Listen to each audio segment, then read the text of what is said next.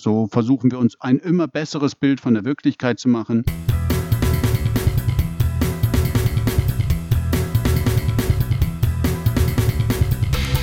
Wissenschaft Dialog.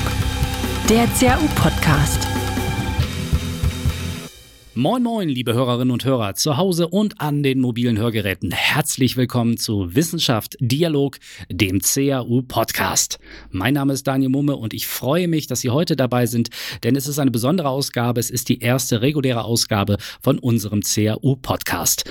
Und weil das so ist, möchte ich, bevor ich Ihnen gleich unseren heutigen Gast etwas genauer vorstelle, zunächst ausnahmsweise zwei, drei Sätze dazu verlieren, was wir in den kommenden Monaten in diesem Format überhaupt vorhaben. Wir möchten im Schnitt einmal pro Monat einen interessanten Gast, eine interessante Persönlichkeit aus der Christian-Albrechts-Universität zu Kiel bei uns in den Podcast einladen. Und äh, das können ohne weiteres auch mal zwei Personen sein oder drei Personen sein. Aber bei der Auswahl der Gäste haben wir uns eigentlich nur drei Regeln auferlegt. Nämlich Nummer eins, unser Gast, unsere Gäste müssen aus der Universität kommen oder irgendwas mit der Universität zu tun haben. Nummer zwei, er oder sie muss eine spannende Geschichte, ein spannendes Thema mitbringen, über das wir uns dann im Podcast unterhalten möchten. Und Nummer drei, er oder sie muss natürlich auch Lust haben, sich unseren Fragen hier im Podcast zu stellen. Und deswegen freuen wir uns in den kommenden Monaten auf Gäste aus allen Bereichen der Universität, aus dem Bereich der Forschung, aus dem Bereich der Lehre, äh, aus dem Bereich der Verwaltung, möglicherweise auch Studierende, wenn sie interessante studentische Projekte haben. Wir sind da relativ offen und wir haben natürlich in der Redaktion eine erste Vorauswahl getroffen und äh, die ersten potenziellen Kandidatinnen und Kandidaten für den Podcast bereits angesprochen und identifiziert. Aber wenn Sie Ideen haben, wenn Sie Leute kennen, wo Sie sagen, er oder sie hat eine total interessante Geschichte, ein äh, total interessantes Thema und er oder sie sollte auch mal in diesen Podcast gehen, dann schreiben Sie uns gerne eine E-Mail an podcast.uni-kiel.de und äh, schlagen Sie uns die Person vor. Und dann werden wir gucken, ob wir möglicherweise auch diese Person demnächst bei uns im Podcast begrüßen dürfen. So, genug der einleitenden Worte. Kommen wir zum wichtigen Part in diesem Podcast, zu unserem heutigen Gast. Und der ist nicht nur Grundlagenforschender, Wissenschaftler und Dozent, er ist zugleich auch Direktor des Botanischen Gartens unserer Universität. Und die Rede ist natürlich von Professor Dr. Dietrich Ober. Und der Ober wird uns heute erklären, was Alkaloide sind, warum man mit Grundlagenforschung bahnbrechende Erkenntnisse gewinnen kann, ohne es möglicherweise selber zu wissen, warum der Botanische Garten zudem eine sehr gute Anlaufstelle für zukünftige Auszubildende im Zierpflanzenbau ist und warum das Kieler Herbarium als wissenschaftliche Fundgrube für Pflanzenforschende aus aller Welt dient. Aber bevor wir jetzt gleich den Dialog starten, noch ein paar biografische Eckdaten zu unserem Gast. Curriculum Vitae. Unser Gast im Kurzporträt. Professor Dr. Dietrich Ober ist seit Mai 2006 Professor für Botanik und Direktor des Botanischen Gartens an der CAU Kiel. Aufgewachsen in Hildesheim studierte er Biologie an der TU Braunschweig. Dort wurde er 1997 mit Auszeichnung promoviert, habilitierte sich 2004 eben da und erhielt folgerichtig die Venia Legendi für die Fächer Botanik und pharmazeutische Biologie. Dietrich Ober ist Gründungsmitglied der International Max Planck Research School of Evolutionary Biology, war Mentor im Rahmen des Mentorinnenprogramms Via Mentor Ocean und Mitglied des Techema Boards Niedermolekulare Naturstoffe mit biologischer Aktivität. 2016 bis 2018 war er Vizedekan der Mathematisch-Naturwissenschaftlichen Fakultät. Ober ist mehrfacher Preisträger, zum Beispiel des Phoenix Pharmaziewissenschafts-Preises und des Braunschweiger Bürgerpreises Naturwissenschaften. Außerdem wurde er mehrfach ausgezeichnet mit dem Titel Dozent des Semesters im Studienbereich Biologie an unserer Uni Kiel. Curriculum Vitae. Unser Gast im Kurzporträt. Hallo Herr Professor Ober, herzlich willkommen hier bei uns im CRU Podcast. Ja, guten Tag, Herr Mumme. Herr Ober, Sie sind ja Botaniker und ich möchte Ihnen zu Beginn unseres Gesprächs eine Frage stellen, die hat Ihnen wahrscheinlich noch nie jemand gestellt. Ich möchte sie aber trotzdem stellen. Und zwar, haben Sie sowas wie eine Lieblingspflanze? Ganz einfach geantwortet, nein. Okay, das äh, hätte ich jetzt nicht gedacht, äh, aber ich stelle eine Nachfrage. Warum nicht? Und äh, haben Sie möglicherweise denn eine Lieblingspflanzengruppe, wo Sie sagen, die finde ich gut? Ähm, es ist tatsächlich so, wir beschäftigen uns mit vielen verschiedenen Pflanzen, sowohl bei der Arbeit im Rahmen des Botanischen Gartens als auch in unserer Forschung. Wir erforschen die Vielfalt im Pflanzenreich. Und wenn man sich dann mit einer bestimmten Pflanze oder auch, auch Pflanzengruppe detaillierter beschäftigt, dann entwickelt sie auch ihre Faszination. Man entwickelt seine Begeisterung für bestimmte Eigenschaften, die diese Pflanze auch von anderen dann wieder unterscheidet, sodass es eigentlich nicht gerechtfertigt ist, bestimmte Pflanzen über die anderen herauszustellen. Also kann sein, sein, dass ich Ihnen sage, ich habe heute die und die Lieblingspflanze und in drei Wochen, wenn ich mich mit der nächsten Pflanzengruppe beschäftigt habe, ist es schon wieder eine andere. Okay, das äh, klingt nach einer sehr diversen Pflanzenliebe, aber irgendwie bringt es ja der Beruf auch mit sich, denn äh, wenn Sie jetzt keine Faszination für die Pflanzen, die ich jetzt auch sehr stark daraus gehört habe äh, aus Ihrer Antwort, äh, wenn Sie diese Faszination nicht hätten, dann wären Sie wahrscheinlich auch äh, in einem anderen Bereich letztendlich gelandet. Aber was mich jetzt interessieren würde, ist, äh, wo kommt Ihre Begeisterung für die Pflanzenwelt eigentlich her? Ich glaube, die Begeisterung für die Pflanzenwelt habe ich schon als kleiner Junge mitbekommen über meine Familie. Meine Mutter war Apothekerin, mein Großvater war Naturschützer im Bereich Braunschweig.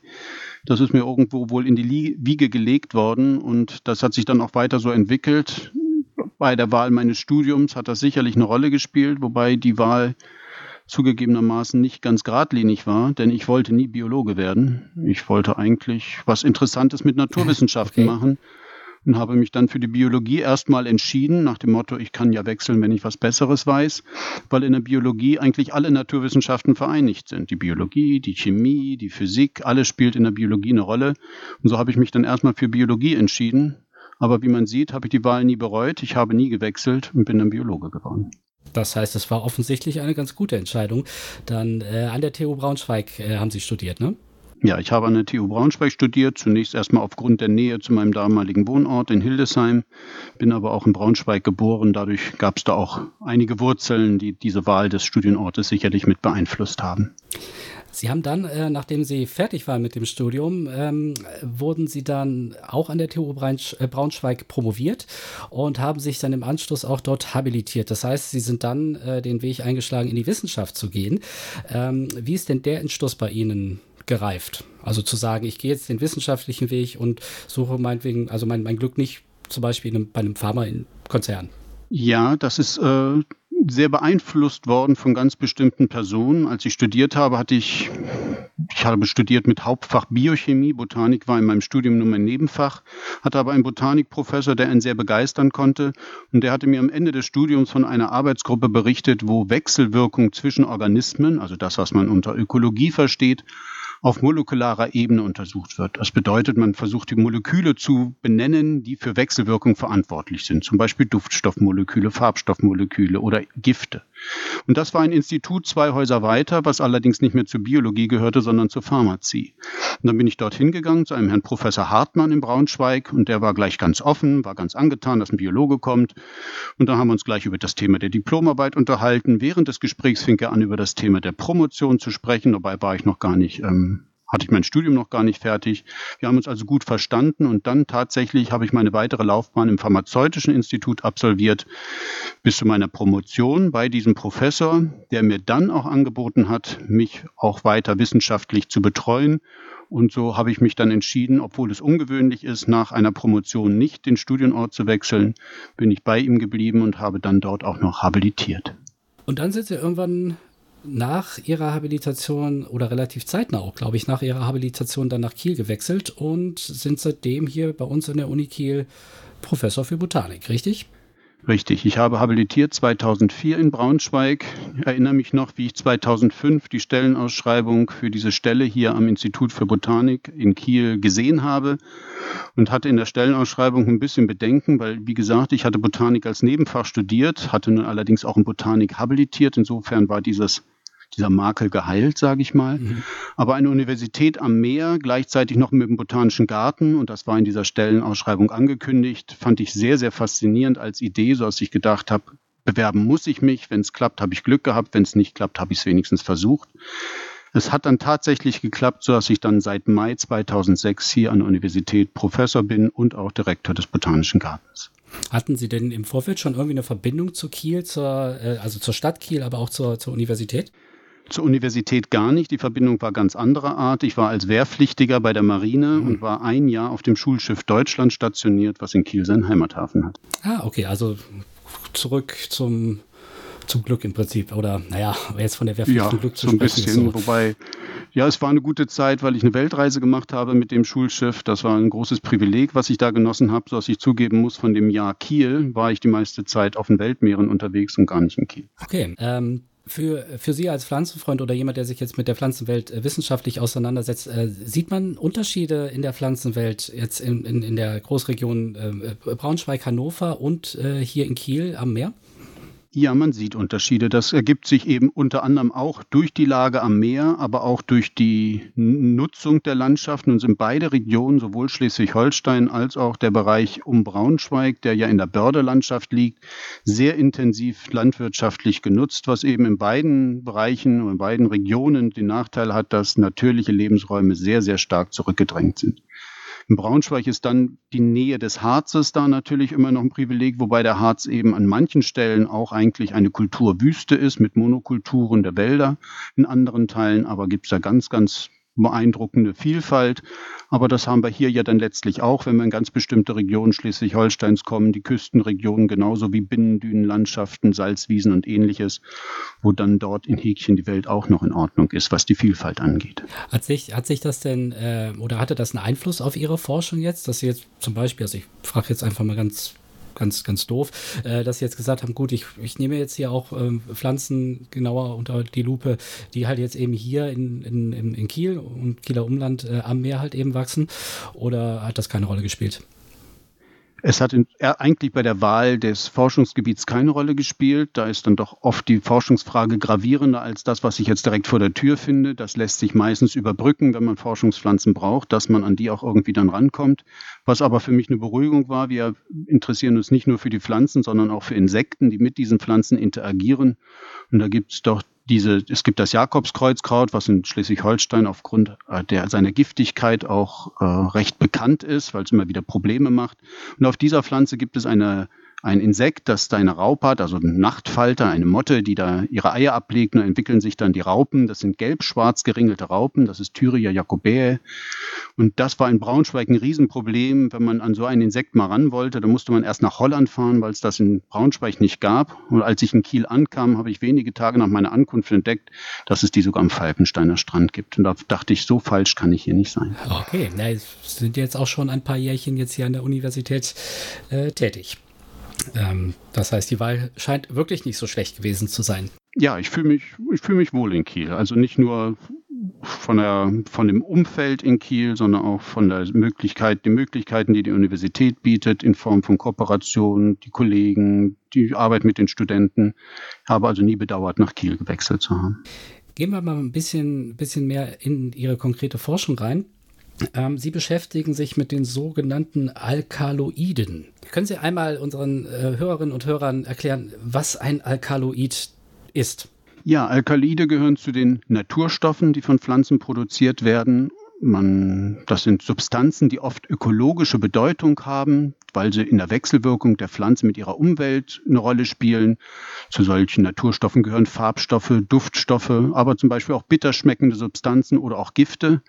Und gerade die Gruppe der Alkaloide, das ist also ein Teil dieser Naturstoffe, die sich durch bestimmte chemische Eigenschaften auszeichnen, die haben oft ein sehr großes Potenzial, giftig zu sein, können also sehr drastische Gifte sein Bekannte Alkalide sind zum Beispiel das Nikotin aus dem Tabak, mhm. das Koffein aus dem Kaffee, was in richtiger Menge sehr anregend wirken kann. Aber man weiß selber, wenn man zu viel Kaffee trinkt, dann kriegt man Zittern und man fühlt sich gar nicht mehr so wohl.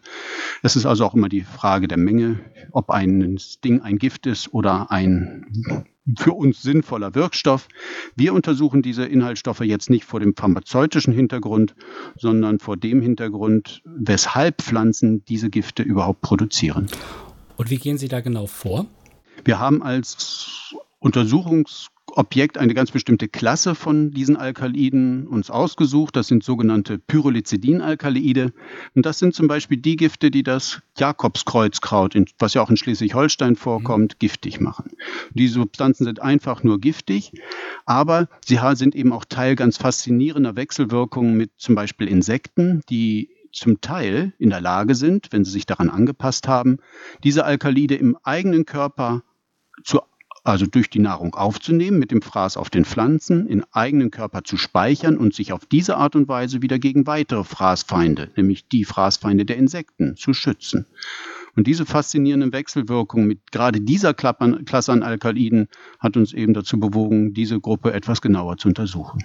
Das heißt, das heißt, ähm die, die, die Tiere, in dem Fall die Insekten, sind wirklich in der Lage, ähm, quasi das Zweit zu verwerten für sich selber dann. Das heißt, sie reagieren selber nicht auf ein äh, potenzielles Gift, sondern äh, verarbeiten das dann ganz normal bei, bei, bei sich und, und ich weiß nicht, wie kann ich mir das vorstellen, wenn ich jetzt ähm, ein Schmetterling zum Beispiel bin, dann, dann, dann wird meine Haut zum Beispiel dann, sondert dann Gift ab oder was passiert da mit den, mit den Tieren? Also dieses Gift normalerweise, wenn es wirklich praktisch bei einem nicht angepassten Insekt oder eben auch beim Menschen oder anderen Tieren, die letztlich auch Pflanzen fressen, die diese Alkalide produzieren, sie sind als solches erstmal gar nicht giftig, aber durch ihre Struktur sorgt der normalerweise der Entgiftung dienende Mechanismus unserer Leber dafür, dass diese Moleküle giftig werden. Man hat also so ein bisschen den Eindruck, die Natur hat dem Entgiftungsmechanismus der Tiere ein Bein gestellt, indem sie die Struktur dieser Naturstoffe so verändert hat, dass der für die Entgiftung vorgesehene Mechanismus in der Leber zu einer Giftung, also giftig machen dieser Alkalide überhaupt erst führt. Und diese Reaktion können die angepassten Insekten unterbinden und stattdessen die Alkalide in unveränderter Form in ihrem Körper speichern und auf diese Art und Weise sich praktisch mit den gleichen, an sich ja erstmal ungiftigen Stoffen präsentieren. Frisst wieder aber ein Vogel zum Beispiel auf diesem Insekt, würde genau wieder die gleiche Reaktion passieren. Es gelangt in die Leber, wird giftig und kann dann seine Giftwirkung entfalten. Aber woher weiß denn jetzt der Vogel, dass das Insekt giftig ist, wenn er es nicht sieht? Das weiß der Vogel zunächst sicher erstmal nicht. Allerdings sind Vögel und auch viele andere Tiere ausgesprochen lernfähig. Und zum Beispiel diese Raupe, die ich vorhin schon mal angesprochen habe, die ich am Falkensteiner Strand getroffen habe, die also auf dem Jakobskreuzkraut frisst, ist gelb-schwarz geringelt. Das ist ja nicht gerade eine Tarnfärbung. Und das können Vögel sich sehr, sehr gut merken. Ein ähnliches Beispiel sind die Marienkäfer. Da sind jetzt nicht unbedingt Alkalide drin, da sind sogenannte Herzglykoside drin, also Gifte, wie wir sie auch aus dem Fingerhut kennen. Der mit seiner roten Farbe hat ja auch eine Alarmfarbe. Und das können sich Vögel sehr, sehr gut merken probieren es einmal, aber dann auch nicht ein zweites Mal. Das heißt zum Verständnis, also wenn wir jetzt, also wenn, wenn wir jetzt von Gift reden, das ist jetzt nicht immer zwingend ein tödliches Gift, sondern äh, ein, ein, ein, ein Gift, was ich einfach nicht gut vertrage, als Vogel zum Beispiel, ähm, so dass ich dann den Lernprozess habe, zu sagen, ja, es war jetzt nicht so gut, deswegen beim nächsten Mal esse ich das nicht oder Tatsächlich ist es so, dass Gifte die meisten Gifte nicht derart giftig sind, dass praktisch schon einmal probieren für den Vogel tödlich ist, sondern erstens schmecken diese Naturstoffe oder gerade die Alkalide meistens wohl ausgesprochen bitter, sind dadurch also schon mal abschreckend. Und dann ist es wieder die Frage der Dosis. Wenn natürlich permanent weitergefressen wird, ein Vogel ein Insekt nach dem anderen wegfuttert, dann könnte es gefährlich werden. Wenn es jedoch lediglich ein Probieren ist und Vögel können es auch wieder ausspucken, was sie probieren, dann ist es sicherlich noch nicht in dem Bereich, wo es den Vogel dauerhaft schadet, sondern eher der Population an Insekten nützt, dass sie auf diese Art und Weise dem Vogel beigebracht haben, den Schnabel von ihnen zu lassen. Wissen wir denn ähm, genau, wie diese Umwandlung des, des Gifts oder die, die, ich sag mal, äh, die Nichtaktivierung des Giftes, wie das im, im, im Organismus funktioniert? In dem Fall weiß man das und es ist ein beeindruckend einfacher Mechanismus, mit dem die Insekten eigentlich gleich äh, mehrere Ziele erreichen. Diese Alkalide kommen in zwei Formen vor. Um es ganz einfach zu erklären, eine Form ist eher fettlöslich und die andere Form ist wasserlöslich. Und das ist nur ein Sauerstoffatom, was an ein chemisches Molekül drangekoppelt wird, dann wird es wasserlöslich, es fehlt es, ist es fettlöslich. In Pflanzen kommt es wasserlöslich vor. Das macht auch Sinn, weil die ganze Pflanze ja wasserbasiert ist, es muss ja auch irgendwo gespeichert werden. Wird es dann jedoch von einem Tier aufgenommen, wird der Sauerstoff einfach durch das Milieu im Darmtrakt entfernt. Dadurch werden sie fettlöslich, können gut, gut über eine Membran, also zum Beispiel über die Darmschleimhaut, aufgenommen werden und gelangen dann in die Leber und entfalten ihre fatale Wirkung. Diesen Insekten, den angepassten Insekten, ist es nun gelungen, nachdem bei denen passiert im Darm erstmal ganz genau das Gleiche wie bei nicht angepassten Insekten. Es wird also der Sauerstoff abgespalten, sie werden fettlöslich, werden resorbiert, also in den Körper aufgenommen. Dann haben sie aber ein Enzym, also ein biochemisches Enzym, was ganz gezielt den Sauerstoff wieder dran baut. Dadurch werden sie wieder polar, können nicht über Membranen wandern, sind damit im Insektenkörper gespeichert, sind in einer ungiftigen Form, weil mit dem Sauerstoff dran werden sie nicht in der Leber aktiviert und können auf diese Art und Weise das Gift in einer sicheren Form in großen Mengen speichern, um es dann als Abwehr praktisch zu nutzen. Denn wie gesagt, wenn ein anderer Fraßfeind jetzt wieder auf diese Insekten frisst, würde der Sauerstoff wieder abgespalten und diese Alkalide würden wieder ihre Giftwirkung entfalten. Sie sagten jetzt, es gibt angepasste Insekten und es gibt nicht angepasste Insekten.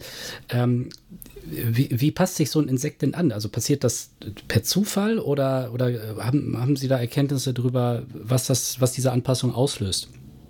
Also Zufall letztlich ja, weil jeder Veränderung in einem Organismus liegen ja Mutationen zugrunde und Mutationen, also zufällige Veränderungen im Erbgut, sind eben nicht zielgerichtet.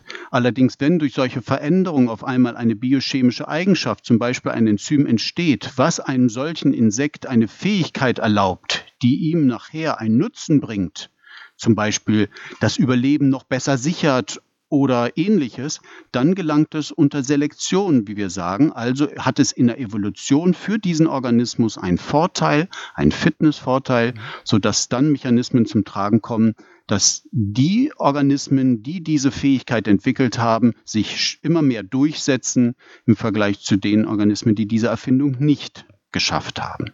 Und auf diese Art und Weise können immer neue Eigenschaften entstehen. So funktioniert Evolution, so ist unsere ganze natürliche Vielfalt auf der Welt entstanden.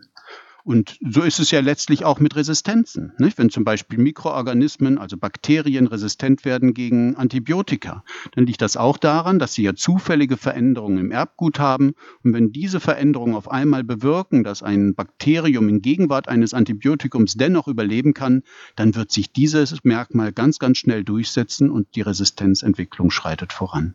Und so müssen wir uns auch diese Anpassung an dieses Pflanzengift vorstellen. Ist ja ein ganz ähnliches Szenario, nur nicht mit einem Antibiotikum und einem Bakterium, sondern einem Pflanzengift und einem Insekt. Man kann eigentlich sagen, diese Abwehr, die wir haben, Antibiotika sind Abwehrsubstanzen zum Beispiel von Pilzen, diese Naturstoffe sind von Pflanzen. Eine Abwehr ist nie absolut. Es ist immer eine Frage der Zeit, bis irgendwann ein Organismus eine Strategie erfunden hat, um mit diesen Giften klarzukommen. Es ist so ein bisschen wie ein Wettrüsten in der Natur. Ähm, eine Frage zu diesem Enzym. Also ich weiß, dass Sie, dass, dass Sie einmal herausgefunden haben, dass äh, dieses Enzym äh, auch bei, bei, bei äh, Insekten ähm, auf, aufgetreten ist und dann auch dieser Effekt der, ich sag mal, ja, Immunisierung, kann man das so sagen, Immunisierung? Vor dem Gift? Immunisierung hat eher was mit Antikörpern zu tun. Ich würde sagen, wahrscheinlich eher mit Resistenz, könnte mit Resistenz, man sagen. Okay. Äh, also, dass, dass diese Resistenz entstanden ist. Und zwar war das äh, einmal der Kaminbär, der äh, kein Bär ist, sondern äh, ein Insekt, wie ich äh, nachgelesen habe. Ähm, da ist das aufgetaucht und dann bei einer ähm, Schnecke nee, Entschuldigung, bei einer Schrecke, einer Harlequin-Schrecke, die auf einem ganz, die, die auf einem ganz anderen Kontinent lebt. Ähm, ist das dann ja. das gleiche Enzym oder, oder wie kann ich mir das vorstellen? Wir haben tatsächlich äh, beobachtet gehabt, oder aus der Literatur gewusst, dass sowohl dieser, dieser Nachtfalter, das ist eben dieser Jakobsbär oder ähm, Kaminbär, wie Sie gerade genannt haben, das ist der, den ich auch am Falkensteiner Strand gefunden habe. Und eben auch Heuschrecken diese Anpassung haben. Und wir haben uns gesagt, Mensch, diese Insektengruppen sind so wenig miteinander, so weit entfernt in der Verwandtschaft. Wie kann man sich das erklären? Und wir haben uns bei beiden Insektengruppen diesen Mechanismus angeschaut. Und es ist beeindruckend, dass beide Insektengruppen genau den gleichen Mechanismus erfunden haben, um mit dieser Klasse von Pflanzengiften umzugehen. Also man nennt das dann konvergente Evolution. Das heißt, da ist etwas fast Gleiches, völlig unabhängig entstanden. Könnten Sie sich denn vorstellen, dass in einer mittelfristigen Zukunft vielleicht, also ich möchte Sie jetzt nicht verleiten, in die Glaskugel zu schauen, aber äh, trotzdem, dass ähm, möglicherweise irgendwann jetzt auch Ihre Erkenntnisse ähm, den Menschen irgendwann äh, konkret helfen könnten? Sagen wir mal ganz pauschal. Ich würde es grundsätzlich nie ausschließen. Wir machen mit unserer Forschung ausgesprochene Grundlagenforschung. Das heißt, wir beschreiben grundsätzliche Mechanismen, ohne jetzt immer gleich eine Frage dahinter zu haben, wie es der Mensch verwerten kann. Trotzdem werden wir ab und zu auch von Anwendern kontaktiert, die eben auf einmal Anknüpfungspunkte sehen und sagen, Mensch, das, was ihr da könnt, das wäre für unsere Produkte sehr, sehr interessant. Und deswegen würde ich sowas nie ausschließen, dass so etwas auch in der Anwendung schlagartig mal interessant werden kann. Zum Beispiel, um eben Gifte zum Beispiel außerhalb des Körpers bei einer Prä Vorbereitung von Arzneimitteln oder ähnliches zu entgiften oder ähnliches. Aber eine ganz konkrete Anwendung habe ich da jetzt nicht vor Augen. Hm. Sie sagten jetzt gerade interessanterweise, kommen immer mal wieder Leute auf Sie zu. Ähm, wie häufig passiert denn sowas? Also ich will nicht gerade behaupten, dass es sehr oft passiert, weil wir noch, sage ich mal, irgendwo schon ein sehr spezielles Thema haben. Aber wir haben in den letzten Jahren eine Kooperation mit einem Schweizer Unternehmen gehabt, was Arzneimittel herstellt. Dort war die Situation aber so, dass eine Arzneipflanze, die sehr wertvolle Inhaltsstoffe hat, die zum Beispiel bei Heuschnupfen zum Einsatz kommen, nur sehr beschränkt eingesetzt werden kann, weil sie eben auch diese Gifte enthält, mit denen wir uns beschäftigen. Und da war nun die Idee, ob wir eben mit unserem Wissen, was wir darüber eben parat haben, wie die Pflanze diese Gifte macht, helfen können, praktisch eine, Arzneipflanze zu züchten mit klassischen Methoden, die diese Gifte nicht mehr machen kann. Und in diesem Fall, die sind gift, einfach nur giftig, unsere Gifte, aber wenn man sie loswerden will, dann kommt auf einmal zum Beispiel auch bei uns eine Anwendung mit ins Spiel. Mhm. Ähm, ich, ich habe ich hab von einem anderen äh, Forschungsprojekt von Ihnen gelesen, da ging es um Pflanzen und das Zusammenspiel der Pflanze mit Bakterien. Und zwar ähm, hatten Sie eine Pflanze, die eigentlich ein Gift produziert hätte und haben dann festgestellt, bei ihnen im Botanischen Garten ähm, war das Gift gar nicht vorhanden. Und dann haben sie geschaut und haben äh, festgestellt, dass es einen bestimmten äh, Bakterienstamm gibt oder bestimmte Bakterien gibt äh, bei dieser Pflanze, die äh, dieses Gift eben produzieren oder wodurch dann letztendlich die Pflanze das Gift produziert. Das hört sich sehr nach Zufall an und Sie haben jetzt eben gerade gesagt, Sie machen sehr viel Grundlagenforschung. Ähm, inwieweit oder zu wie viel Prozent basiert Ihre Forschung tatsächlich auf Zufall? Also der Zufall gehört einfach mit dazu. Und man muss auch ganz klar, klar sagen, das ist immer so eine schöne Floskel, die ich immer meinen Mitarbeitern sage, wenn sie völlig frustriert hier stehen und sagen, das Ergebnis ist nicht das, was ich erwartet habe. Die Ergebnisse, die man nicht erwartet, sind die spannendsten, denn die haben das Potenzial, dass man wirklich was Neues entdeckt.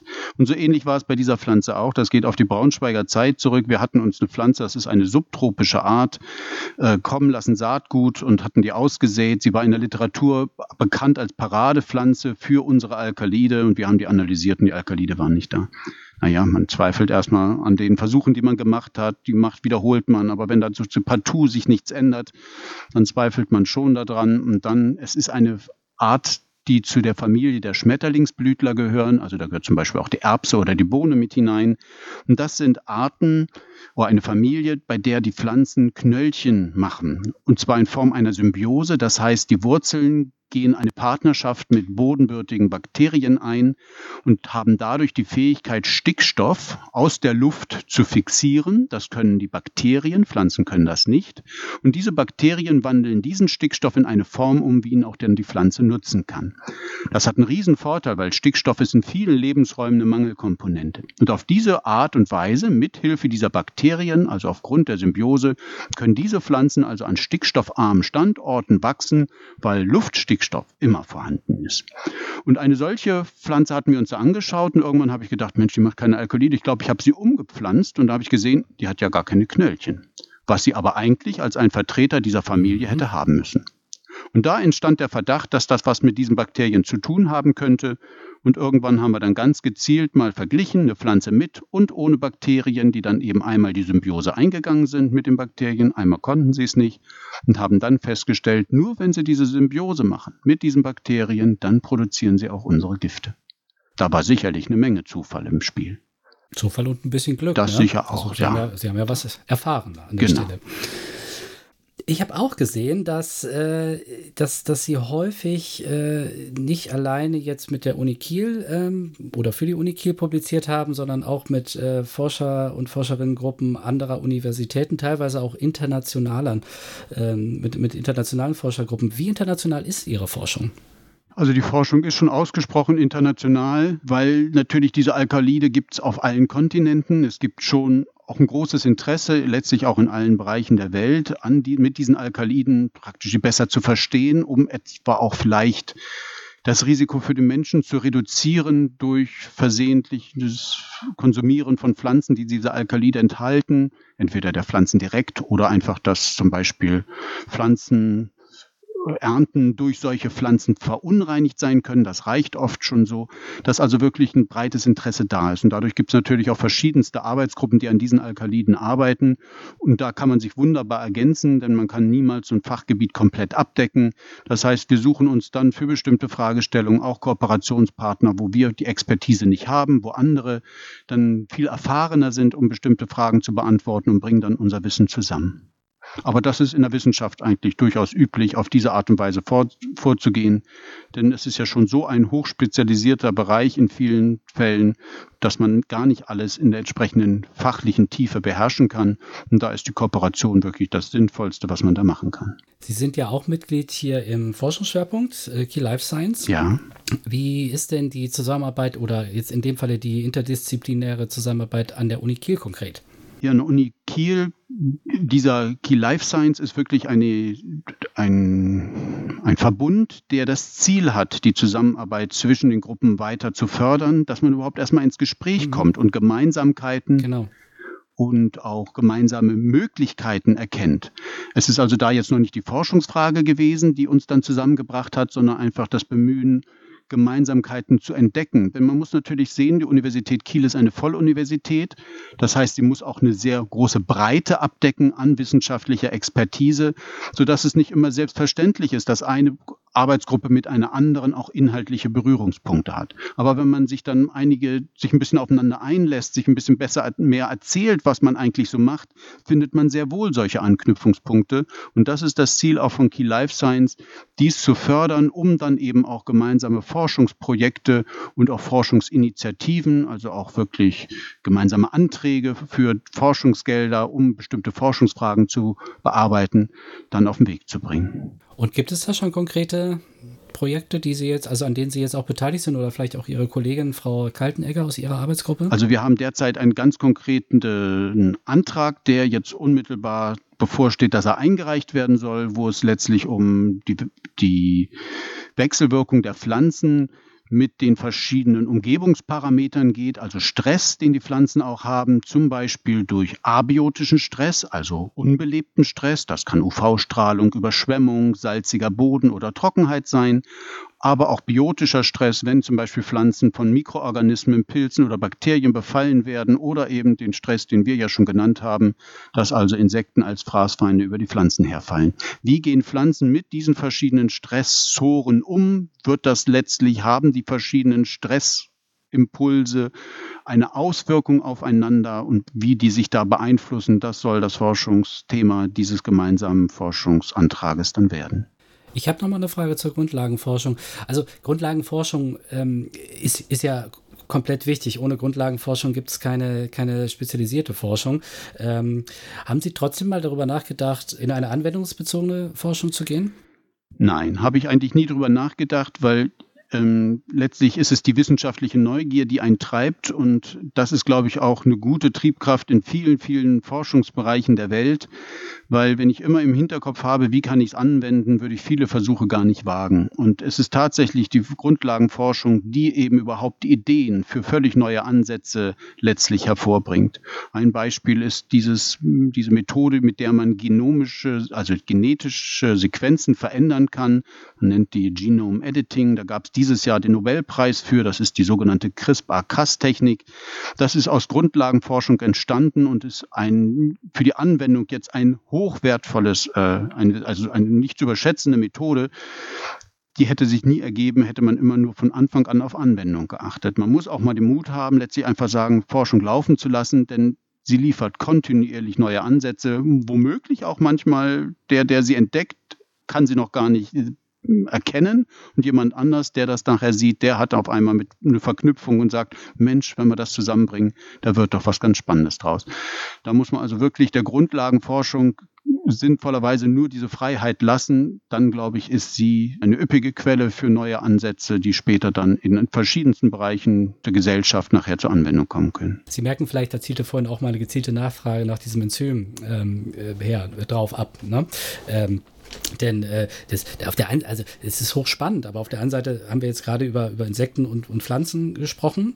Ne? Und, und ähm, Sie, haben, Sie haben gut erklärt, was dieses Enzym jetzt macht, so. Aber möglicherweise in zehn Jahren oder so kommt halt irgendjemand und sagt, da hat jemand Grundlagenforschung gemacht und jetzt bin ich irgendwie auf die Idee gekommen. Genau das meinte ich damit, ähm, als ich die Frage gestellt habe. Ja, das, das ist oft so, dass man, also ich glaube, dass man oft das Potenzial von gewissen Erfindung noch gar nicht beurteilen kann, beziehungsweise die Erfindung hat das Potenzial vielleicht auch noch gar nicht, oder sagen wir mal die Entdeckung, sondern erst in einer Kombination mit einer anderen Erkenntnis oder einer weiteren Erkenntnis wird überhaupt erst die Tragweite dessen klar, was man da entdeckt hat. Das ist ja ein normaler Weg, wie die Wissenschaft läuft. Man baut sich immer so seine Modelle, man versucht Dinge zu erklären, soweit man es mit dem wissen kann, was man hat. Es sind aber eigentlich immer nur Modelle, die wir haben zum Erklären, die so lange gültig sind, bis irgendeine neue Erkenntnis sagt, das Modell kann so nicht mehr richtig sein, wir müssen es anpassen. Und so versuchen wir uns ein immer besseres Bild von der Wirklichkeit zu machen. Aber streng genommen ist das Bild von der, vom Leben zum Beispiel, was ich als Biologe ja erforsche, immer nur ein Modell, mit dem wir glauben, der Wirklichkeit so nahe wie möglich zu kommen. Ein besseres äh, Bild der Wirklichkeit. Das äh, finde ich ein sehr schönes, schönes Bild, ehrlich gesagt. Ähm, gefällt mir. Als Professor machen Sie ja nicht nur Forschung, sondern Sie machen auch Lehre. Und ähm, mich interessiert immer, wie die Professorinnen und Professoren bei uns an der Universität die Forschung mit der Lehre verknüpfen. Wie handhaben Sie das? Also eine ganz zentrale Verknüpfung mit der Forschung ist, dass man ja so ein bisschen ja mit der Forschung sein Hobby zum Beruf gemacht hat. Man ist da mit einer wirklichen Motivation dabei, man interessiert sich dafür. Wenn andere abends in den Hobbykeller gehen, fängt, macht, widmet man sich eigentlich seiner Wissenschaft.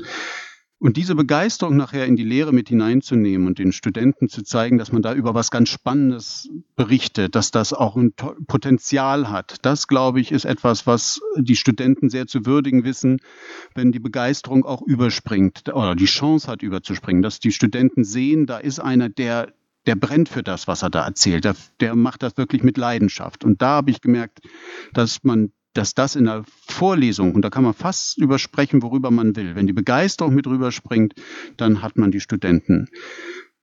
Natürlich, je nachdem hängt es dann davon ab, ob man in Grundlagenveranstaltungen ist, wo es erstmal darum geht, zum Beispiel bei uns jetzt eine Pflanze ja, als Organismus zu verstehen. Da werde ich von meiner Forschung nicht allzu viel unterbringen können.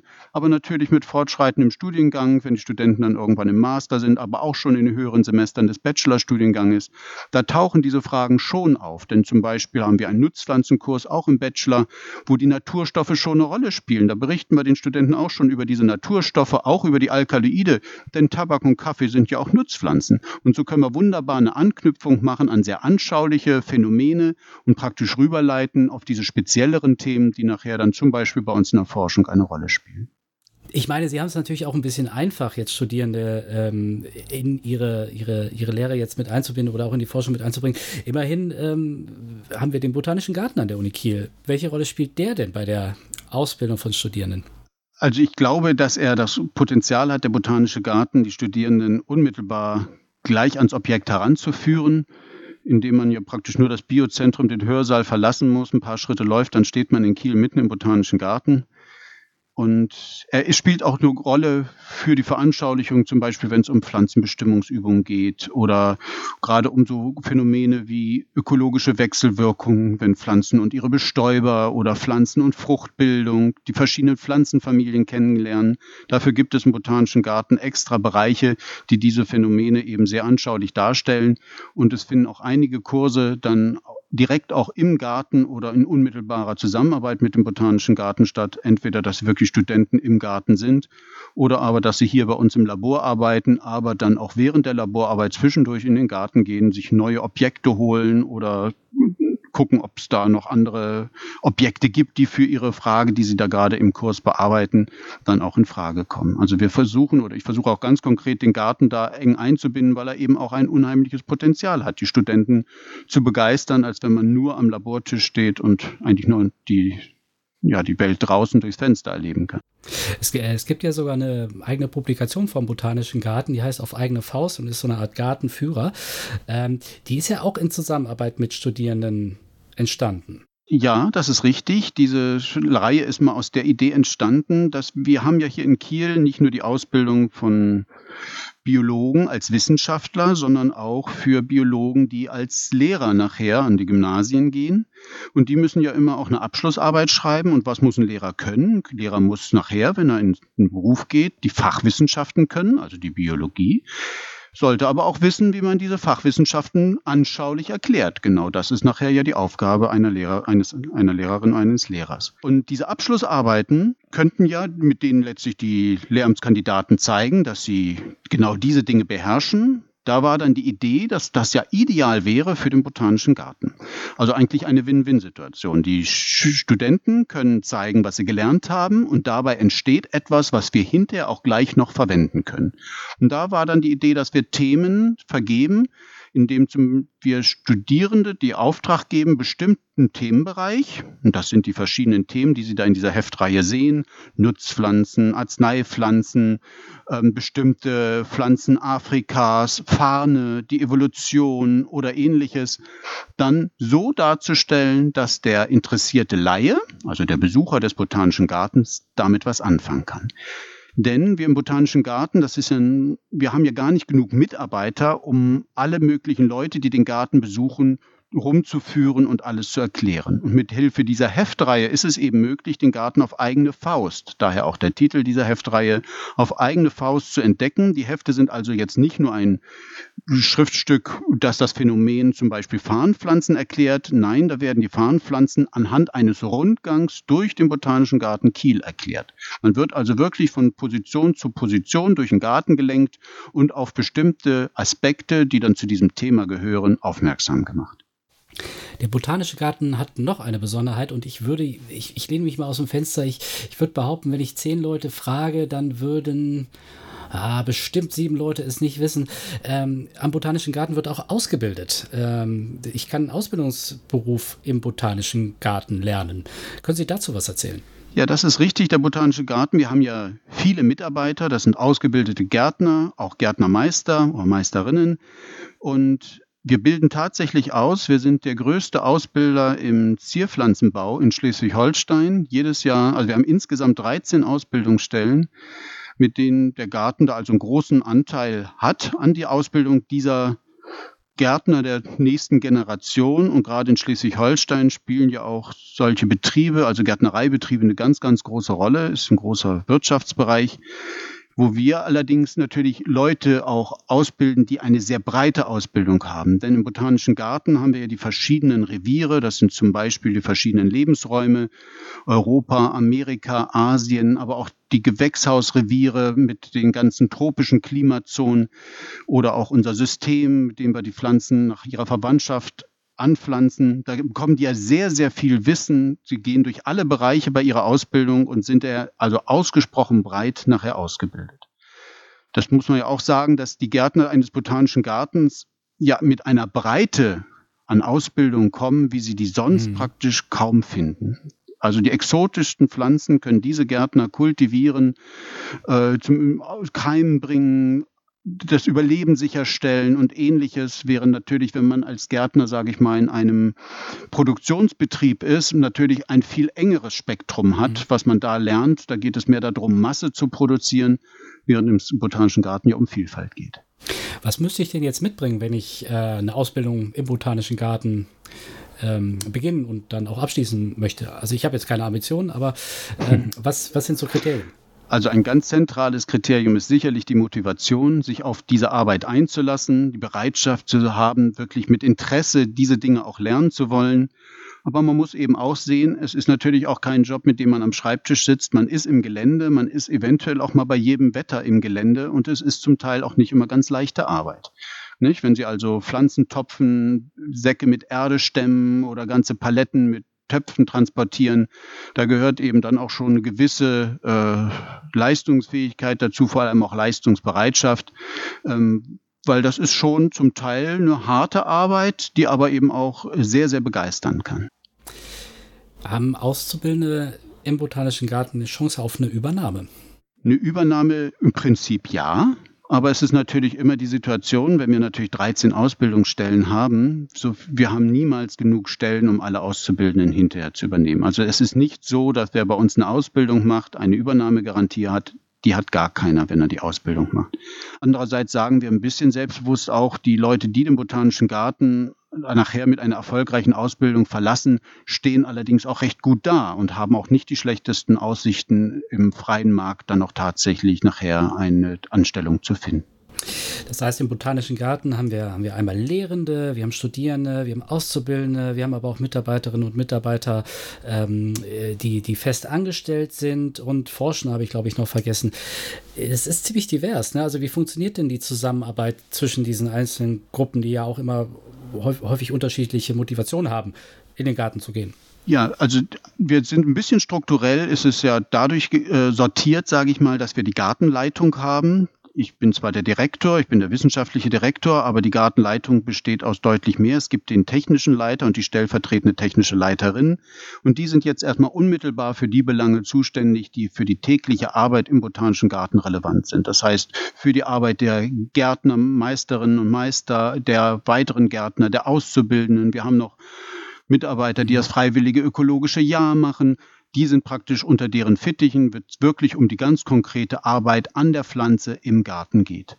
Die Forscher, die sitzen ja dann eher in den forschenden Instituten, also den verschiedenen Abteilungen hier in der Universität mhm. und nehmen dann, wenn sie für ihre Forschung die Unterstützung des Botanischen Gartens brauchen, mit dieser technischen Leitung oder mit mir Kontakt auf.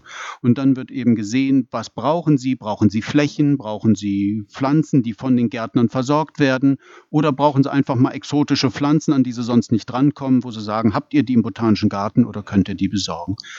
Die sind jetzt also nicht permanent und im Garten, aber die letztlich, sobald eine Anfrage aus der Forschung kommt, und zwar nicht nur aus der Botanik, wir haben auch zoologische Arbeitsgruppen, die bei uns anfragen, wir haben sogar auch Arbeitsgruppen aus der Chemie oder auch aus der Physik, die bei uns anfragen.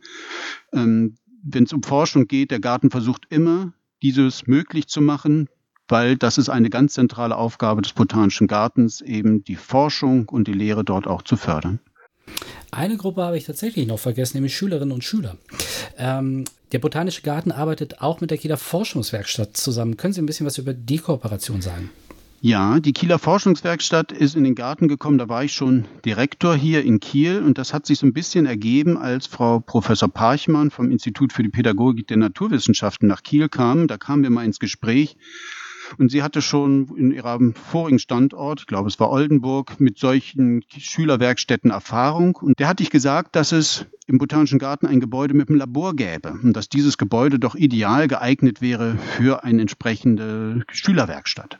Und diese Idee wurde dann auch aufgegriffen und in die Tat umgesetzt. Und so ist dann tatsächlich die Kieler Forschungswerkstatt in den Botanischen Garten in dieses Gebäude hineingekommen. Und wir arbeiten auf verschiedenen Ebenen mit dieser Forschungswerkstatt natürlich zusammen. Wir haben auch einige Module für Schulklassen entwickelt, die im Botanischen Garten angesiedelt sind. Nutzpflanzen zum Beispiel ähm, oder auch äh, Arzneipflanzen spielen da eine Rolle, die dann zum Beispiel im Freiland oder in den Gewächshäusern von den Schülern absolviert werden, aber natürlich auch in den Laboren. Die Labore bieten da natürlich dann bei der Forschungswerkstatt auch eine tolle Veranschaulichung, wenn man sagt, was wird an einer Universität eigentlich so gemacht. Aber die Forschungswerkstatt macht deutlich mehr als nur Botanik. Da spielen verschiedenste Fragestellungen der Biologie, der Meereswissenschaften eine Rolle, der anderen Naturwissenschaften wie Physik und Chemie, aber sogar auch Themen wie Politik werden von der Forschungswerkstatt dort vermittelt. Das ist jetzt irgendwie ganz witzig, weil wir haben uns vorhin über Grundlagenforschung unterhalten und die Bedeutung von Grundlagenforschung und jetzt sind wir auf einmal mitten in einem Transferthema drin. Ja, das ist auch eigentlich ja gut so, weil, okay, die Hauptzielgruppe ein, einer Universität sind natürlich äh, für die Lehre die Studierenden, aber die Universität und gerade so eine große Universität wie die Universität Kiel als eine Landesuniversität hat ja auch eine gewisse Verantwortung. Und da ist natürlich der Botanische Garten eine ideale Struktur, um als ein Ort der Wissensvermittlung wirklich zu fungieren. Nicht in dem Sinne, dass wir den Schulen Konkurrenz machen, sondern letztlich die Lehre der Schulen unterstützen, den Schulen besondere Angebote machen können und auch nicht nur Schülern, sondern auch Besuchern des Botanischen Gartens erklären können, was für Wissenschaft wird an dieser Universität gemacht.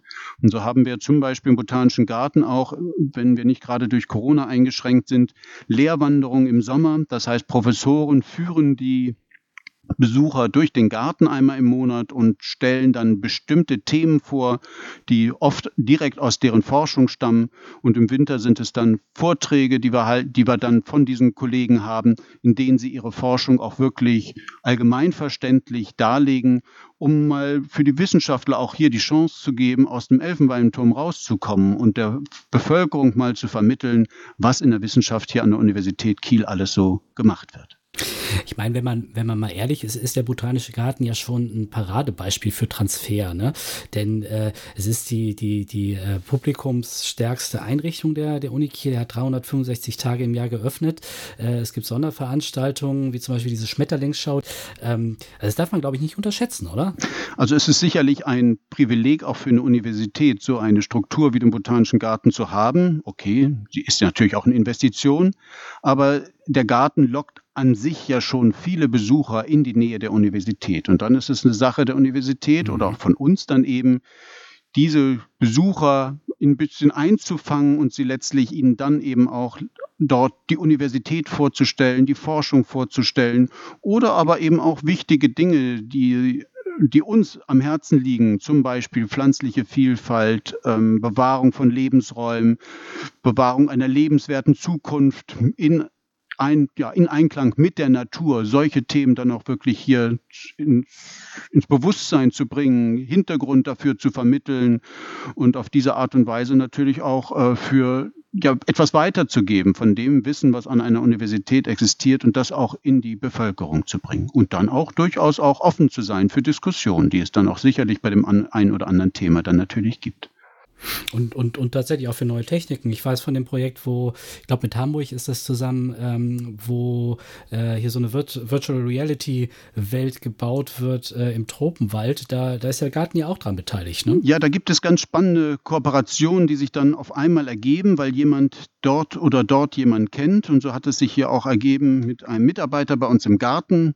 Herrn Dose, der Kontakte zur Fachhochschule in Hamburg hatte die für solche Projekte genau die Ausrüstung und letztlich den Hintergrund haben und eigentlich immer auf der Suche sind nach interessanten Anwendungen, so dass wir eigentlich sagen, denen eigentlich nur anbieten mussten, wir haben hier einen botanischen Garten, wollt ihr nicht mal loslegen? Und auf diese Art und Weise sind dann diese Projekte entstanden und das eine konkrete Projekt oder zwei Projekte, eins war so ein 300 360-Grad-Video durch alte deutsche mhm. Wälder. Ursprünglich wollten wir in die Tropenwälder. Das ging in diesem, wohl im letzten Jahr nun leider nicht. Das wurden dann Wälder auf der Insel mhm. Wilm, die noch sehr, sehr ursprünglich sind, mit sehr, sehr wenig menschlichem Einfluss und hat einfach den Wert dieser sehr alten Wälder jetzt mal in diesem sehr eindrucksvollen Projektionsformat vorgestellt. Und das andere ist virtu wirklich Virtual Reality, wo sie auch wirklich diese Brillen dann aufsetzen und dann den Stockwerkbau im Regenwald nacherleben. Das heißt, da steigen sie praktisch in einen virtuellen Fahrstuhl und gehen durch die verschiedenen Stockwerke. Das ist ja etwas, was sie so ein bisschen auch in unseren Gewächshäusern sehen können, zum Beispiel in den Tropenhaus, so ein mhm. bisschen Eindruck von einem tropischen Regenwald zu bekommen. Aber im Tropenhaus gucken sie auch immer nur von unten nach oben. Und mit solchen mhm. Techniken haben sie dann natürlich mal die Möglichkeit, Möglichkeit zu einem Perspektivenwechsel. Und so ein Perspektivenwechsel ist eigentlich immer motivierend. Das kennen Sie selber, wenn Sie Bilder von einer Drohne sehen, oder wenn Sie sagen, ach Mensch, von hier oben sieht das ja auch mal ganz spannend aus. Das sind dann so Aspekte, die auch wieder sehr, sehr motivierend sein können und Faszination auslösen können und vielleicht Interesse, sich mit einem bestimmten Thema intensiver auseinanderzusetzen. Auf jeden Fall spann spannendes Projekt. Ich bin, ich bin mir sicher, dass wir dann zu Zeitpunkt X die entsprechenden Infos auch auf der Internetseite vom Botanischen Garten finden werden. Sie haben es jetzt ein paar Mal schon angesprochen. Sie sind ähm, ja nicht nur Wissenschaftler, sondern auch Direktor des Botanischen Gartens. Ähm, wie kriegen Sie denn den, den Switch im, in, in, der täglichen Arbeit hin zwischen, zwischen den Aufgaben als Forscher und auch als Lehrender, aber dann auch so, so etwas, äh, in Anführungszeichen, Weltlichen wie äh, das Direktorium des Botanischen Gartens? Ich gebe zu, es ist nicht immer ganz leicht, weil der Tag wird nicht länger mit der Zahl der Aufgaben, die man übernimmt. Ich habe hier eine forschende Arbeitsgruppe mit meinen Doktoranden, also Studieren, also Studenten, die sich dann ganz spezifisch bestimmten wissenschaftlichen Fragen widmen über mehrere Jahre und ihr Forschungsprojekt vorantreiben. Wir haben die Studenten, die direkt im Labor arbeiten, die normalen Lehrveranstaltungen. Ähm, und also das ist ja schon eigentlich dann die normale, der normale Alltag eines Professors und dann eben der botanische mhm. Garten kommt noch dazu. Und man kann es auch zeitlich nicht trennen, weil sowohl Lehre, Forschung und die Arbeit im botanischen Garten fallen alle in die gleiche Tageszeit. Da muss man dann einfach so ein bisschen ähm, ja, versuchen, es unter einen Hut zu kriegen. Und das funktioniert am besten, wenn alle, mit denen man auch zu tun hat, sowohl im Garten als auch hier meine Mitarbeiter, auch Verständnis dafür haben, dass ich dann zum Beispiel auch einfach mal wieder zwei Stunden nicht erreichbar bin, weil ich gerade im Garten eine Besprechung habe oder ähnliches. Das funktioniert eigentlich ganz gut, aber ähm, ja, es ist schon zeitintensiv, aber das funktioniert auch nur, weil man mit eine gewisse Begeisterung dafür hat. Also es muss schon irgendwo sein, einem, es muss einem wichtig sein, damit man so einen Spagat dann auch vernünftig hinkriegt. Wir hatten vorhin das schon mal ganz, ganz grob angesprochen, so ein bisschen die Struktur. Ähm des Gartens. Also es gibt, gibt eine Leitung des Gartens, es gibt sie im, im, im, als Direktor des Gartens jetzt. Was sind denn genau Ihre Aufgaben als Direktor des Botanischen Gartens? Also die direkte Arbeit im Garten hatte ich ja schon gesagt, das machen die Gärtnerinnen und Gärtner, genau. einschließlich der technischen Leitung. Das heißt, den Garten würde es auch ohne mich geben. Ähm, ich sehe meine Aufgabe vor allem darin, äh, ihn in der Wissenschaft entsprechend auch zu positionieren, also wirklich die Wissenschaft und den Garten zusammenzubringen.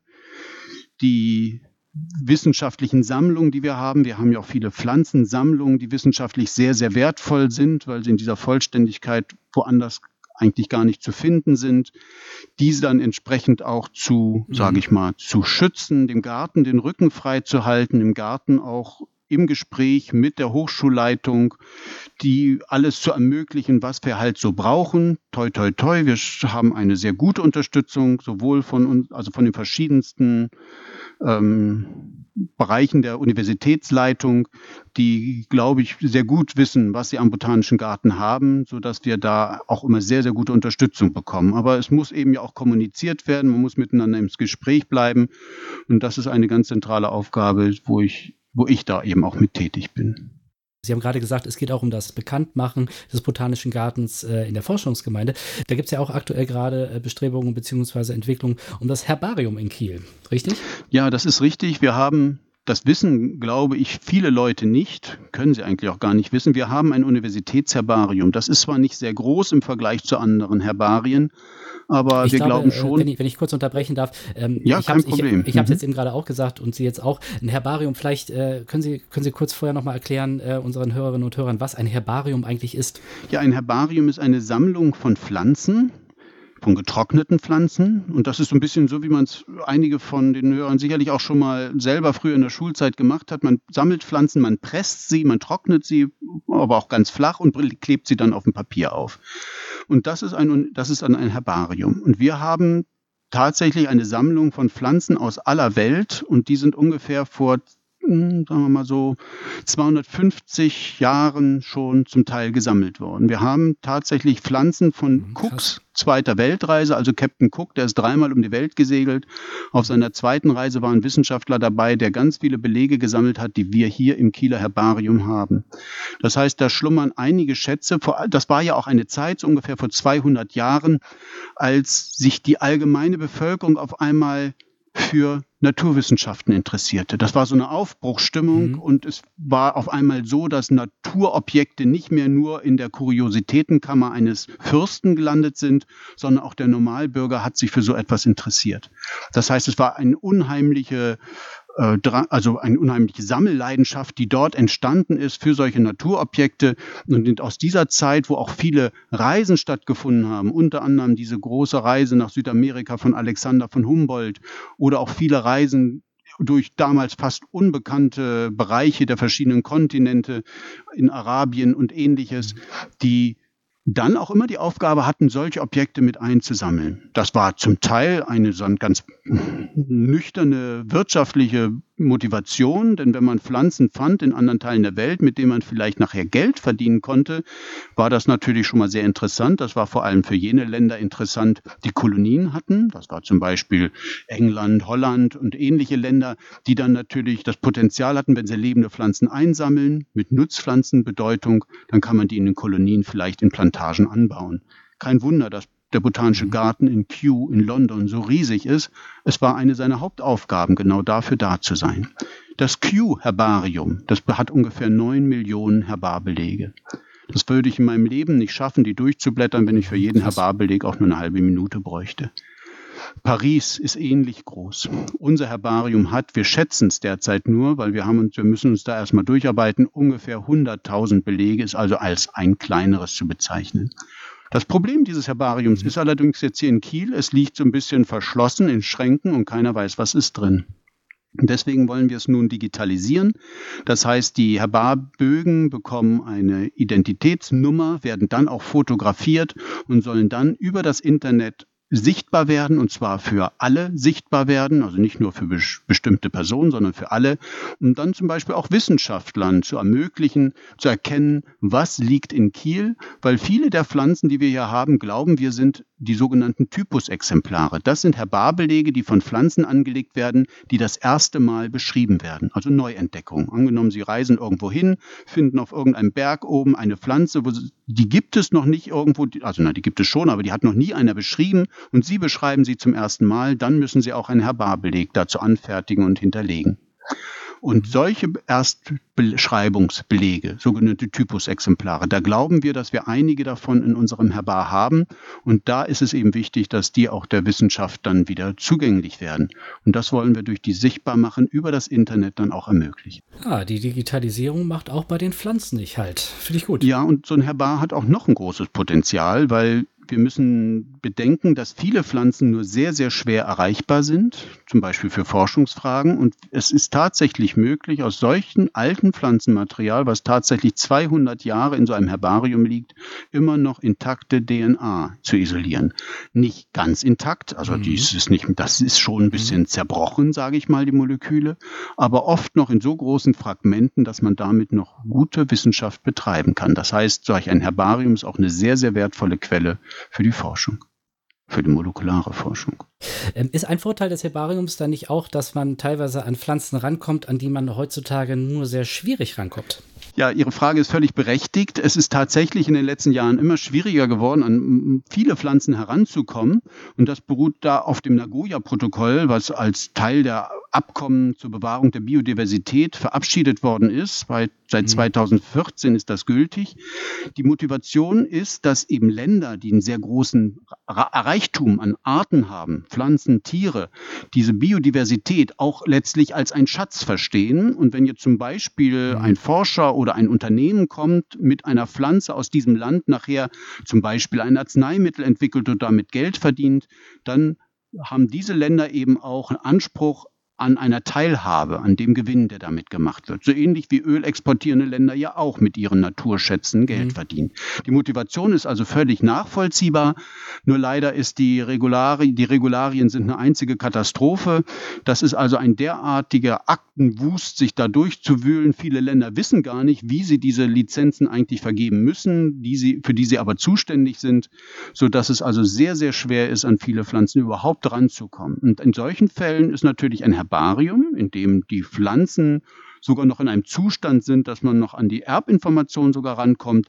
Oder aber natürlich erst recht die Lebenssammlung in den botanischen Gärten natürlich besonders viel wert, weil die Pflanzen, die in solchen Gärten kultiviert werden und auch schon vor 2014 da waren, die sind frei von Lizenzen und können letztlich frei verwendet werden im gewissen Rahmen. Allerdings sollte man natürlich schon irgendwo auch die Interessen von solchen Herkunftsländern wahren. Und so haben sich schon sehr früh die botanischen Gärten auch verständigt, die Herkunft von Pflanzen zu dokumentieren, um auch jederzeit sagen zu können, diese Pflanze stammte aus diesem oder jenem Land und wurde dann und dann äh, hat zum Beispiel den Garten zum Beispiel erreicht. Wir kriegen die Pflanzen besondere Inventarnummern, um sowas nachvollziehbar zu machen. Wie gesagt, mhm. es ist nicht immer leicht, an Pflanzen ranzukommen und da sind eben diese Gärten und auch Herbarien in der Zukunft, glaube ich, eine noch viel wichtigere Quelle für Material für die Forschung und Wissenschaft. Ja, das ist in, interessant, weil, ähm, also ich, also ich bin da jetzt ehrlich, da habe ich noch nie drüber nachgedacht. Ich habe immer gedacht, ja, wenn ich eine Pflanze haben will, dann, dann, dann gehe ich auf die wie so ein Flux mir oder lasse sie mir dann irgendwie zuschicken von, von, von Kollegen. Aber klar, das ist, ist letztendlich ein, ein Kulturschatz. Es ist ein Kulturschatz und erfordert, auch wenn Sie jetzt zum Beispiel sagen, ich lasse mir Saatgut zuschicken, das geht auch. Es gibt sogar Samenhändler in Deutschland, die Ihnen südafrikanische Saat zum Beispiel zuschicken Einverstanden, aber wenn Sie dies zugeschickt bekommen haben und ich würde jetzt sagen, ich forsche damit, dann muss ich mit dem Land der Herkunft Kontakt aufnehmen, mhm. also in diesem Fall Afrika, obwohl ich gar nichts mit denen zu tun hatte, und um die Erlaubnis bitten, mit diesem Saatgut diese oder jene Forschung machen zu dürfen. Und das ist natürlich ein gigantischer bürokratischer Aufwand, weil die dann mhm. oft erstmal fragen, wo hast du denn überhaupt das Saatgut her? Und dann wird es natürlich langsam komplex. Ja, wenn die Bürokratie auch vor der Forschung nicht halt macht. Aber ich glaube, ich glaube, äh, beim, beim, beim Nagoya-Protokoll, die grundsätzliche Aussage, das haben Sie ja auch gesagt, die, die ist schon richtig, ähm, dass, dass da Mechanismen ähm, gefunden werden, um, um, ähm, um die Flora, Flora und Fauna, also die Motivation ist verständlich. Ne? Ja, auch mhm. immerhin auf UN-Ebene sogar ähm, verabschiedet verabschiedet worden, das ja. äh, Nagoya-Protokoll. Ähm, ich hätte, ich hätte so, so, so zum Schluss hätte ich noch mal eine Frage. Also ich kenne den Botanischen Garten jetzt, beziehungsweise ich war schon mal da, Sie kennen den Botanischen Garten auch. Wäre ich jetzt aber noch nie im Botanischen Garten in Kiel gewesen, was müsste ich mir unbedingt anschauen?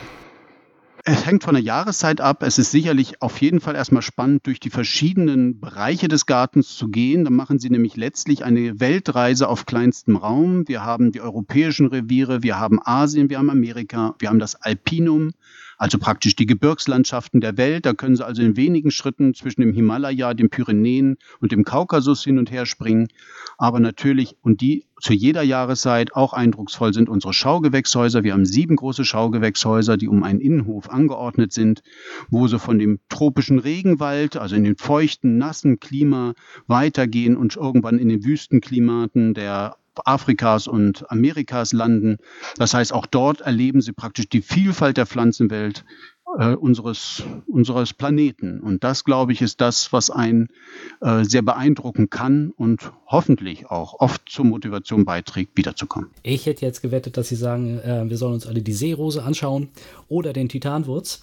Aber ich glaube, der, ein Besuch des Botanischen Gartens ist es eigentlich immer wert. Herr Professor Ober, ähm, haben Sie vielen Dank soweit. Wir haben in unserem Podcast im, am Ende immer eine Rubrik, die heißt zehn Fragen an und Sie können sich das denken, zehn Fragen an. Sie kriegen gleich von mir zehn Fragen gestellt, wenn nichts dagegen spricht und ähm, es sind zehn Fragen und ich würde Sie einfach bitten, kurz und knackig auf diese zehn Fragen zu antworten. Okay, ja, einverstanden. Zehn Fragen an. Schwarz-Weiß oder Farbe? Farbe. Bier oder Wein? Wein. Lieber delegieren oder lieber selber machen? Ich würde gerne mehr delegieren als selber machen. Klappt aber nicht. Rock am Ring oder Bayreuther Festspiele? Beides nicht. okay, jetzt muss ich nachfragen, warum nicht? ich habe keine Ahnung, ich war weder dort noch dort und ähm, naja, weiß nicht. Fragen Sie Frage einfach nochmal. Ich glaube, ich fahre lieber nach Bayreuth. war ich auf Nein, und krieg eh nie eine Karte. nee, die Frage ist jetzt gestellt, Sie haben darauf geantwortet. Ähm, Laubwald oder Nadelwald? Laubwald. Wenn Sie nicht die Pflanzenwelt erforschen würden, dann? Dann wäre ich Apotheker geworden. Döner auf die Hand oder Fünf-Gänge-Menü im Restaurant? Döner auf die Hand. Quizshow oder Talkshow? Talkshow. Old Spice oder der Duft des Titanwurz? Dann lieber die Titanwurz. Pusteblume oder Löwenzahn? Löwenzahn, weil der Rest ergibt sich dann von alleine.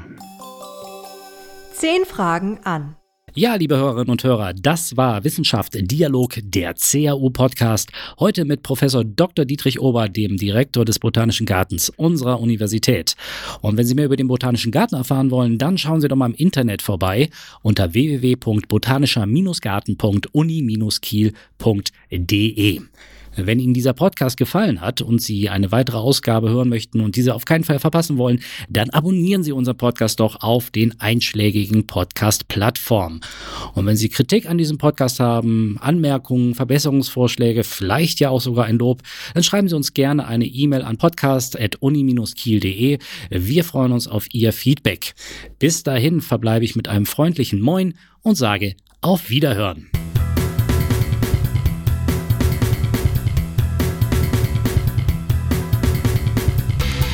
Wissenschaft Dialog. Der CAU-Podcast.